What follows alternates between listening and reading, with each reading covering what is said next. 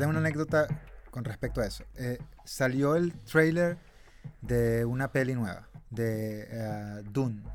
Ah, claro, Dune. Sí, sa- sa- salió el trailer Ya lo vi también. y mm, es, el trailer es brutal. Es una película super mainstream, Los hipsters otra vez. pero es una peli super mainstream. Eh, ¿Es de Lynch la primera? la primera es de David Lynch. Pero el trailer salió, es súper épico. Pero me pareció muy como todos los trailers de ahora. A mí no me pareció como todos ¿No los trailers, pareció- quizás porque no veo todos los trailers de ese tipo de películas. Ah, Como los de Blade Runner y todo. Pero, ok, mi, mi punto era como, parte de lo que hace el trailer tan épico es la, la canción que están usando. Mm. Y yo me pregunté esto antes de ir a los comentarios, como, ¿la gente sabrá qué canción está sonando? Y me meto en los comentarios y mucha gente estaba diciendo, ¿qué canción es esta? ¿Qué canción es esta? Es una canción de Pink Floyd, Una del versión. Dark Side of the Moon. Eh, no, no, es, es Pink La- Floyd Es la real. vale. cantando, sí. Solamente que está eh, como... Remix, sí. Sí. Pero es Pink Floyd. Y te imaginas la cantidad de gente que fue a Spotify a buscar esa canción y la escuchó. Seguramente bastante. Y tanto. Solamente porque un trailer puso la canción. Y la canción es brutal. Pero nadie hubiese conocido la puta canción si no sale en el trailer que ha visto 14 millones de personas en un día. Sí, sí. Y de ese, de todas esas personas, un tanto por ciento pequeño seguro va a descubrir Pink Floyd y va y se va a quedar ahí. Es como, ¿qué es esto? Porque yo no había Claro. escuchado esto. Algunos van a escuchar solo la canción y otros van a. Bueno, de eso se trata, sí, claro, coño. Y está, sigue pasando, ahorita hay un, un fenómeno brutal en YouTube, y es que, esto lo hablábamos también en algún momento, de los videos de reacción, de gente que se pone videos sí. o canciones y reacciona a eso. Sí. Em, y lo que pasó hace poco es que una canción de, no recuerdo de quién fue, no, no sé si fue Billy Joe, Bruce Sprinting, no recuerdo quién cantaba la canción, pero es una canción de los 80 creo. Em, y unos eh, gemelos eh, que tienen un canal de YouTube hicieron una reacción de la canción eh, y porque los tipos tienen son unos niños, eh, pero porque tienen tanta tanta gracia, Es El que son gemelos, es Ya. trampas. son- el son- video se hizo viral Claro. y la canción tuvo un pic de ventas histórico desde es el momento en el que más se ha vendido desde que salió. ¿Sabes? Tuvo como un, un- un- una- un re- resurgir la canción. Solo por un video Sí, en sí, sí. YouTube. Em, Ginger, por ejemplo. La banda tomó tanta fuerza es porque gente comenzó a reaccionar a un video de, de ellos donde la, la la- banda em, es una mujer la que canta y tiene una voz increíble, como, ¿sabes? Súper lírica y tal, pero también eh, eh, canta de forma gutural. Sí. Entonces, la canción esta es como las estrofas son muy bonitos, es tipo una canción pop, eh, y luego el coro es ella cantando de forma gutural.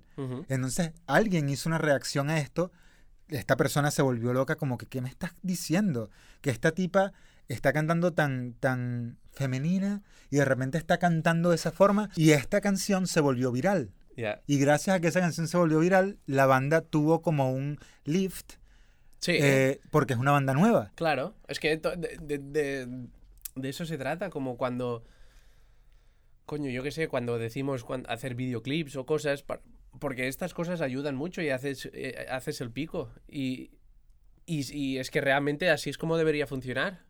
Y no reciclar y reusar los mismos artistas que están arriba siempre. Yo siento que siempre se dice que eh, Spotify y YouTube y tal y toda esta mierda es, es un medio muy democrático. Y sí, en comparación a lo que hacían las disqueras antes, es muy democrático. eh, pero siento que realmente sigue siendo la misma idea realmente, porque la gente que está en, en el tope de, de todas estas plataformas es porque tienen la maquinaria económica detrás Claro. para impulsar lo que ellos hacen y así aplastar a todo lo demás que no es eso. ¿Sí me entiendes? Sí. Y mm, es una utopía, evidentemente. Pero, ¿qué, qué loco sería? Esta- esto te lo mencioné durante la pandemia, cuando estábamos dentro del lockdown. De repente, Hollywood se detuvo eh, de repente la industria de esta de la música mainstream, pero mainstream a tope, se detuvo. No se estaba produciendo nada. Estaban todavía un poco parados, ¿no? Eh, sí, claro, pero en ese momento estaban como totalmente parados. Y yo dije, imagínate que esto se quedase así. Imagínate todas las cosas que no necesitan una maquinaria enorme para poder producirse, son las cosas que se van a seguir produciendo. Porque Ah, ya gente, entiendo, ya, ya gente te que hace música en su casa, gente que hace pelis con 20 mil dólares, Sí, es la gente que va a seguir produciendo, aun- aunque Gente Hollywood... que no depende de, de un presupuesto de Claro. 25 managers y de... Y sí. si esta es la gente que sigue produciendo, esta es la gente que va a poner contenido afuera y va a haber como una explosión de cosas que nunca, que, que la gente no le está prestando sí, atención. Sí, sí. Y, Pero- eso, y eso es my point eh, también con lo que has dicho del, del tráiler de Dune, por ejemplo, que está súper guay que pongan a Pink Floyd, pero coño, también podrías poner a alguien que no sea tan conocido como Pink Floyd. La gente que no conozca, conozca a, Tim, a, a Tim, a Tim Floyd, ya vais tarde, ya es your, prob- your problem. Pon, si es una peli del puto 2020, pon una banda del 2020, un poco relevante. O que a- a- ayuda a hacerla relevante. No Ya, lo que pasa Floyd. es que también, o sea, yo, No pongas siento, a Tim Floyd. yo siento que esto también está unido. Dune está dirigida por un tipo de 50 años, Sí, de 50 y pico años, lo que sea, que para él la banda épica es Pink Floyd. pero es que no es su puta película. O sea, Cuando- Pink Floyd ya podría estar en la primera Dune, Por ejemplo, hay una peli llamada... eh, pero no, es, no mola tanto. No, es, es- no- no, me seguro, gusta eso. seguro. Hay una peli llamada A Ghost Story. Sí. eh, y es dirigida por un tipo de 30 años. La canción principal de la, de la, de la película es una canción del, del año en que la película salió de un eh, cantautor de ese momento, de esa movida, y Sí. está ahí. Una canción muy brutal.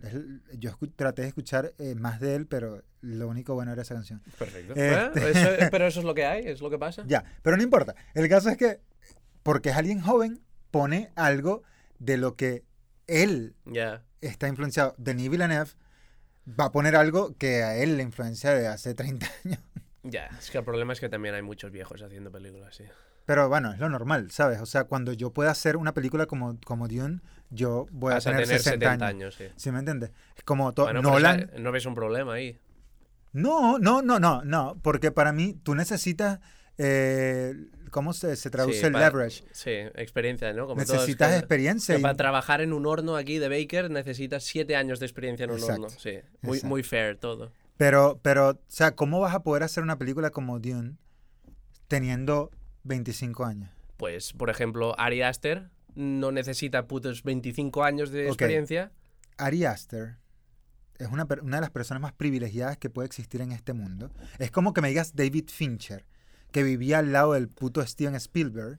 ¿Sí me entiendes? Es como, claro, cuando tienes 25 años ya manejas la industria como si naciste en la industria porque naciste ahí. ¿Sí me entiendes? Un tipo como Denis Villeneuve, no.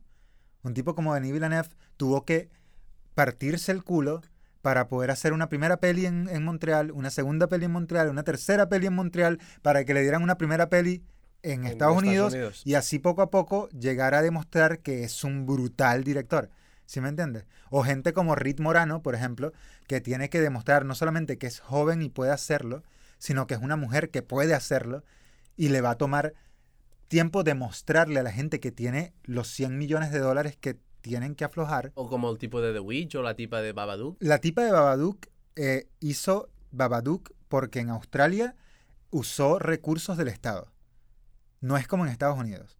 En. Estados Unidos tú necesitas tener dineros de empresas. En, en Australia ya hizo esa película porque el Estado tiene un programa de incentivo para películas australianas. Es como en Venezuela. Mira, en Pero Venezuela... es que mi point es que no, no, si eres bueno y sabes que tienes un buen proyecto entre manos, hoy en día se puede hacer- me puedo hacer viral yo tirándome un pedo. Si eres bueno, puedes llegar a muchos sitios. Dale, pues. Intenta hacerlo. Pero tú eres consciente de la mierda de cosas que hay virales. Pero, pero es que no se trata de que haya mierda afuera. Porque para mí, Bad Bunny es mierda. Pero yo, así yo mañana me proponga hacer la música que hace Bad Bunny, muy posiblemente no me vuelva Bad Bunny. Porque, no se trata únicamente de hacer una cosa. Y mira que estoy Claro. siendo de abogado del diablo aquí con algo que, que no, que odio. No, Pero digo, claro, pero digo, pero si, si, si, si tienes un buen proyecto entre manos y no solo tú, si sois un buen equipo que ha hecho una película, coño, que sabéis que va a marcar y que la presentáis a varias gente, sois chavales de 25 o 30 años, y lo presentáis a varias gente, triunfa en, en festivales y lo que sea local. O sea, yo no creo que triunfar a, lo- a los 50 y a los 60 como... pero ¿cómo llegas a tener 25 años y hacer una muy buena peli que triunfe en los festivales? ¿Cómo tú crees que eso pasa? Eso pasa nada más por combustión natural y tal. Que un día te levantaste y hiciste una peli con tus amigos y es brutal. No, coño, tienes que pagarte el college y hacer cosas. No, y no es pagarte el college y hacer cosas. La cantidad de horas que tienes que ponerles a aprender el craft, a aprender a cómo hacer algo correctamente. Sí, sí. Y la gente que está contigo que lo haga bien también. Totalmente. Pero no ha habido buenos directores que han hecho un peliculón a los 25 y no todos Sí. son privilegiados. Ok, dame uno. Dame un director. da- eh, no. Todos no, no, pero no, me, no me lo dejo hoy. Pero digo, en algún Pero momento. para ti todos los que eh, de esto han tenido un- una ayuda o son privilegiados o tienen una mano detrás como la de Coppola. Sí. Bueno. Para mí, yo, y te lo digo porque, ve, yo he averiguado cosas como directores inmigrantes, directores pobres. Yo no he conseguido una. Ya, bueno, no sé. Así que si tú consigues un Es que, director. es que tampoco estoy hablando de hacer Dune o de hacer un Yo blockbuster tampoco, yo, yo no estoy hablando de hacer Dune. Pero para tú lograr hacer una película buena, no sucede solo porque te levantaste y hiciste una película buena. Pero eso ya lo sé. Tú necesitas un equipo que sea Claro. bueno. Y para que un equipo que sea bueno te apoye a ti como director, Tienes que ser alguien, sí. tienes que demostrar que eres bueno. Vale. Y si eres una persona que ha estado struggling, Pero esa gente la hay. Esa gente especial existe. yo quiero que me consigas un director que ha estado... eh, Tampoco Una- que venga de la mierda, tampoco. pero es a lo que voy, es el, es el único tema a lo que voy. ¿Sí me entiendes? Porque si tú eres, y perdónenme los judíos, pero si tú eres un judío de Toronto, ¿sí me entiendes? Desde que naciste tuviste la oportunidad de explorar lo que te dé la puta gana de lo explorar. Sí, sí, sí. ¿Sí me entiendes? sí. Claro, si a los 15 años decidiste que tú querías hacer cine, cuando tienes 25, la, la cantidad de cosas que has podido hacer si quieres es increíble. Ahora, si eres la misma persona que descubrió a los 15 años en un puto barrio en Puerto Rico, sabes, que tuvo la oportunidad de tocar una cámara por primera vez cuando tuvo 25, ¿qué vas a hacer? Tienes que esperarte a que las oportunidades se te den o las que, a que puedas conseguir cosas. En, mira, en Venezuela hay un tipo eh, que yo conocí cuando vivía ahí, que desde que lo conozco está tratando de hacer su primera peli. Tiene toda. Le ha, ha trabajado tanto y, y ahorita está haciendo su primera peli. En Ahora. Venezuela. En Venezuela. Ole.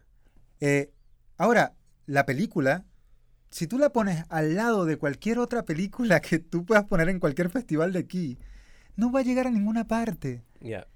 ¿Por qué? Porque es que lo está haciendo él, él sabe cosas de cine, sí, pero lo está haciendo con la mejorcita cámara que consiguió, la gente que lo está ayudando es la gente del barrio, que no tiene ni puta idea de nada, están ayudando porque quieren y porque creen en él. Sí, sí. No puedes poner en el mismo lugar a Ari Aster, No, no. No ¿Sí lo ponía en el mismo saco que tu amigo. ¿sí me ¿no? entiendes? Como, Desde luego. a eso es lo que me refiero. La- Ni a, ni a ti te ponían ese mismo saco. Pero sí que creo que hay, hay la mayoría de directores que están haciendo cosas grandes y que so- tienen.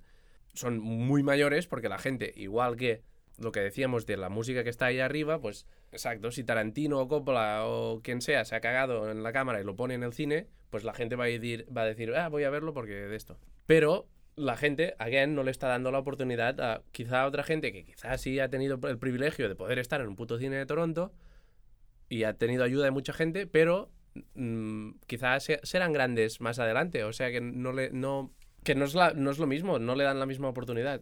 yo estoy de acuerdo en lo que tú estás diciendo en, Y en que, parte. y que hay gente, obviamente, de nuestra edad y más joven que tiene ideas mucho más brillantes que, que estos. Por supuesto, pero es que las ideas las compras en un puto supermercado a 5 dólares la idea, ¿sabes? Como es muy fácil tener ideas brutales, pero una peli no es una idea.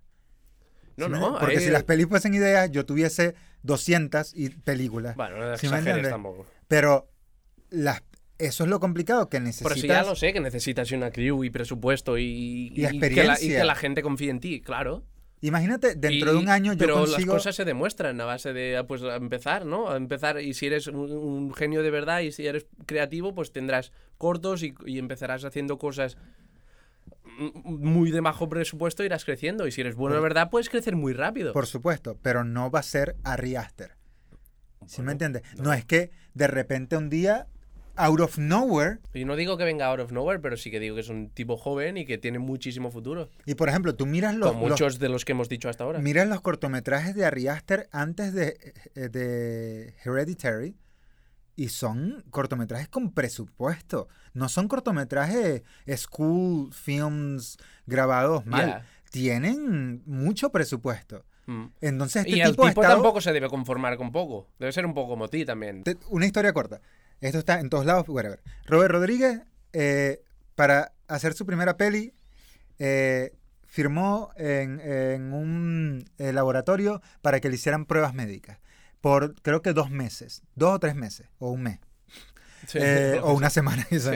Pero estuvo en este laboratorio en el que le iban a pagar algunos miles de dólares y estuvo en ese laboratorio para hacer las pruebas. No Claro. podía salir de ahí. Sí. En todo ese tiempo escribió el, el script y con ese dinero, más dinero que había reunido, más dinero de sus papás, grabó su primera Tuvo peli. que, sí, tuvo que donar para órganos. La ¿no? peli es una puta mierda, spoiler, una, una mierda de peli en cuanto al aspecto técnico, porque no tenía nada. Pero mostró, era una época distinta también, pero mostró que podía ser una peli La pasión. Luego- La pasión. consi- ¿sabes? Entró en otro mundo y tal. Sí. Robert Rodríguez es lo más cercano a un director viniendo desde de la abajo. mierda, que digamos. Sí. Sí.